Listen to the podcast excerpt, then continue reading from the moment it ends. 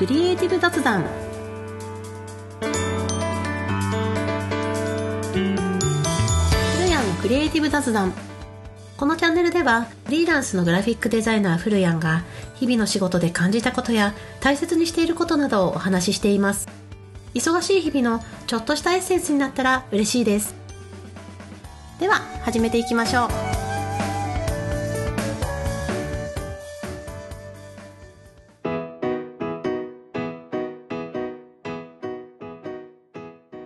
さんはじめまして、ふるやんです。おなじみの方は毎度ご視聴ありがとうございます。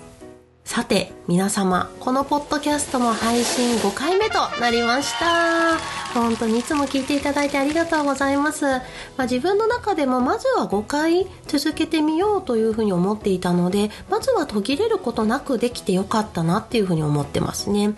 本当に細々とマイペースに配信続けてみていいところとか、まあ、改善点とか見えてきているんですけれども、まあ、私自身がそれも全てひっくるめて本当に一番楽しんでるんじゃないかなっていうふうに思いますね。あの日常の中でちょっと思ったこととかあこれについて少し深掘ってみようかな考えてみようかなっていう発見がたくさんあってあのとても自分としてもいいなっていうふうに思ってますね。でその私自身の発見とか楽しみっていうのが誰かに伝わってその人のエッセンス、まあ、ヒントになったら嬉しいなっていうふうに思ってます。まあ、ただ改善したいところもあったりですとかあの今後の展望あのやってみたいことっていうのもどんどんどんどんできてきているので、まあ、それはおいおい進めていきたいかなっていうふうに今いろいろ準備をしています。やっぱり何事もやってみないとわからないですからね。最初からこうがんじがらめに全部こうギュッと決めてしまうのではなくってトライアンドエラーやってみてその軌道修正していく。そしてこのチャンネルを育てていくっていうのも私自身あの引き続き楽しんでいきたいかなっていうふうに思ってます。まあ、とはいえ、そんなトライアンドエラー、軌道修正みたいな風にしていくと、すごいこう、かしこまった感じに聞こえてしまいますので、あのタイトルにもある通り、あくまでもフルヤンの雑談、本当に雑談近くでなんかおしゃべりしているっていう形で耳を傾けていただきたいなっていう風に思っているので、あんまりこう、肩に力入れずにですね、まったりと今日も喋っていきたいかなっていう風に思います。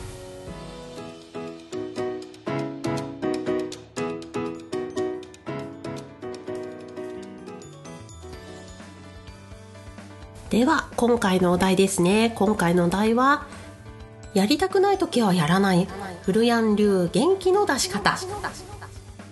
はいそうなんです。実はあの1月入ってから盛大に体調を崩しまして あの子供の風邪をその夫婦でお正月あたりに引き継いじゃったんですけれども私だけすごいこじらせまして喉風邪を悪化させてしまったんですね。でその結果その声帯自体を痛めて声が全く出なくなっちゃうっていうことがちょっと起きちゃったんですよね。で声が出ないので変にその首周り、まあ、喉の周りに力が入ってしまったのか首とその周辺の筋肉を痛めるとかとか本当にもう急にガタガタガタっと体調とか崩れてしまったんですよね。まあ、子供の風邪をいただくっていうのはいただく あのもらうっていうのはあの日常茶飯事なんですけれども声帯を痛めたっていうのは人生うん、本当に初めての出来事でしたね。でそこで気づいたのが私の仕事っていうのが喋ることが今圧倒的に多くなってきているっていうことですね。そのあくまでグラフィックデザイナーなので、まあ、デザインを作ることイラスト制作っていうのがメインのお仕事なんですけれども、まあ、デザイン学校の講師、まあ、先生だったりとか個人の方を対象にしたデザインのレッスンだったりメンタリングっていうのも行っていて日々たくさんの人とその話すっていうことがスケジュールの中で比率がすごく多くて今回改めて驚いたんですよね。そしてその話すっていうことができないのがここまでストレスに感じるのかっていうふうにあの驚きましたね、まあ、仕事が思うように進められなくなるその喋るあの言葉を発するっていう部分の仕事があの進められないっていうのもそうなんですけれども日常会話もちょっとした声も出せない、うん、なんだったらその独り言すらも発生できない、まあ、そもそも声が出ないのでうーんどうしよっかなみたいな風にこうポロッと独り言言うのすらも発音されないので これは思った以上の打撃でしたね。まあ、声を発声できないっていう点以外は割と体としては元気だったとしても、まあ、それだけで気持ちが乗ってこなくなっちゃうんですよね。いろんなことに気持ちの余裕、うん、っていうのがなくなってしまいましたね。でどうにかその対処法を考えてみたんですけれどももうジタバタして時間ばっかりかけて何か成果を出したとしても、まあ、あんまりくないんですよねなんか納得いかないしこれでいいのかどうなのかうーんうんってこう考えているのがなんか個人的には性に合わなくてですねまあ、だったらもういっそのことを何もしない時間を置くっていうふうに今回はしました。まあ、何もしないと言っても仕事はしながら あのお仕事はありますのでそのプラスアルファの部分ですよね自分が好きで楽しく続けていたそのプラスアルファの部分をストレス、まあ、あとはうまく進められないっていうふうに感じてきたら気持ちが疲れているサインだなっていうふうに私自身いつも判断しているんですね。でその同じようなことがスタジオジブリの宮崎監督作品の「魔女の宅急便」でも描かれてるんです。私の大好きな本当にもう子供の頃から何十回何百回見てるぐらいの映画なんですけれどもその主人公キキの魔法がある日突然使えなくなってしまうっていう、まあ、全体とお話ですよね。で、まあ、その中でジタバタしてもうまくいかないしどうしても気持ちが沈んでいってしまう、まあ、どうしようかなっていうふうなその暗い日々の中でその姿を見たお友達のウルスラが自分の経験を話し出すっていうシーンがあるんです、まあ、彼女ウルスラは絵描きなんですけれどももう何度も書いても気に入らない。書いて書いて書きまくってもでもうまくいかない。納得がいかない。そんな時は書くのをやめる。っていうふうに言ってるんですねで全く別のことをして時間を過ごしているとある日無償に書きたい瞬間が来るんだよっていうふに言ってるんですよね。まあ、あのこれ自体は有名な作品なのでああのシーンねっていうふうにあの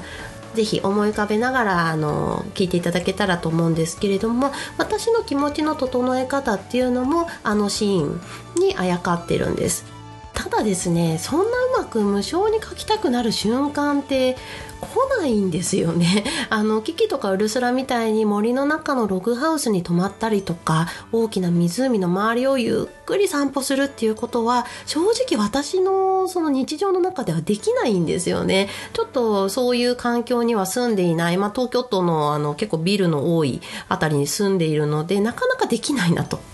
ので私はストレスと感じてしまっているものから、まあ、離れる時間を置くっていうのにプラスしてポジティブなものを吸収するっていうことをしています。私にとってポジティブなものっていうのはまずはエンタメ作品ですね。小説とか漫画映画ドラマ、まあ、それも明るく楽しいもの前向きなものを選んでボケーっと見てます。あのデザイナーをやっているとですねこういったエンタメ作品も仕事目線でどうしても見ちゃうんですよ。この作品のロゴはどうなってるんだろうとかあの舞台セットドラマ美術セットはどんな風になってるんだろうとか、まあ、それこそこうメインで映ってらっしゃる俳優さんの衣装は何これ素敵みたいなもうそんな風になどなど、まあ、そういった目線はこういう時はですね一回横に置いておいてボケーっと本当にぼーっと見るように しています。あー女優さんかわい。いいなへへへっていう風な感じで本当にボケーっていう風に見てあの楽しさだけを吸収するっていう感じですね。あとは録画した歌番組も同じような感じで見ます。あの、アイドルのキラキラした感じを摂取したりね、っていう風にしたりとか、まあ、今回のこのちょっと体調崩した期間は、あの、珍しく某 J 事務所の アイドルグループのライブ DVD 買ったりとか、映画を見に行ったりしましたね。そうなんです。あの、昔から私好きなんですけど、今活動休止中の男性5人組某アイドルグループっていうふうに言えばああっていうふうになると思うんですけれどもその人たちのライブが今劇場公開映画館で公開されてるんですよね、まあ、それ見に行ったんですけれども本当に素晴らしかったです。あの職業柄ライブの演出とか衣装とかあの細かいところにやっぱりこう注目してしまうところはあったんですけれどもそれも全てひっくるめてすごく刺激元気をもらいましたね。とても愛にあふれるライブ空間だったっていうふうに思います。でちなみにこの映画っていうのは2021年の実写映画の興行収入1位になったらしいです。さらに国内アーティストのライブフィルムの中でも興行収入1位になったっていう風なニュースをあの見ましたのでもしまだお近くの映画館で上映中でしたらあの変な宣伝になっちゃうんですけれどもあのただのアイドルのライブでしょ？っていう風に思わないでぜひ見に行っていただけたらなっていう風に思います。すごく元気をもらえたなっていう風に私は今回は思ってます。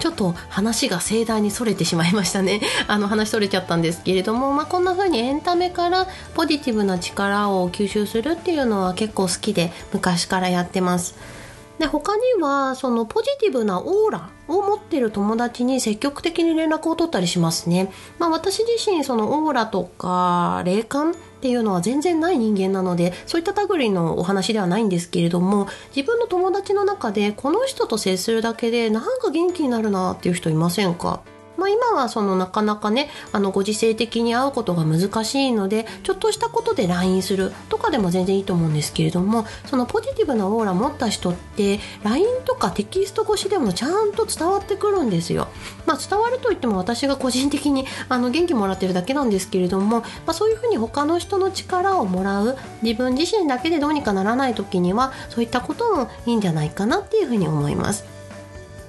まあ、こんな風に私はですねあのポジティブなものを吸収するっていう元気の出し方をしてるんですけれども皆さんはどんな元気の出し方してるんですかね？あのもし私はこんな方法取ってるよっていうのがありましたらこのポッドキャストの概要欄にお便りフォームの URL 載せてますのでぜひ気軽に送っていただいて教えていただけたらと思います、まあ、今回はあくまでも私の私なりの方法っていう雑談だったので他にもこんないい方法あるよっていうのがあったら私もぜひあの次回元気なくなった時に試させていただきたいと思います。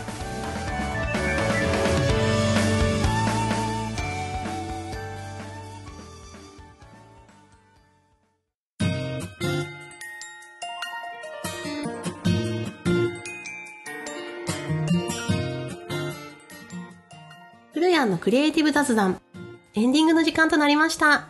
今回は、まあ、喉、声帯を痛めてしまったっていうところからのお話だったんですけれども、まあ、その声が出ない期間っていうのの中で、個人的に良かったなっていうふうに思っているのが、本当に皆さんから、あの、おすすめの情報とか有益なアイテムっていうのを教えていただいたんですね。まあ、インスタでもちょっと声が出なくなっちゃったっていうふうにつぶやいたら、これいいですよ、おすすめですよっていうコメントをいただいたりとかもしたので、そのアイテムたちをあの、しっかりと揃えたので、今後もポッドキャスト続けるにあたっても、あの、しっかりケアしていきたいと思います。本当に有益な情報ありがとうございました。では、最後に少しお知らせです。私、フルヤンは、主にインスタグラムでデザイン初めての方に向けた技術や知識の発信を行っています。インスタグラムの検索ウィンドウから、ひらがなでフルヤン、漢字で先生と検索していただけたら出てきます。デザインアイディアのストック方法や最新エンタメ情報などもアップしていますので、がっつりデザイナーを目指しているという方じゃなくても楽しんでいただけるかなと思います。もし聞いてくださっている方の中でデザイナーのお仕事興味あるな、ちょっと話してみたいなという方にはオンラインで個人レッスンも行っておりますので、こちらも詳細はインスタグラムに書いてあります。この配信の概要欄にも記載しておきますので、ぜひご覧ください。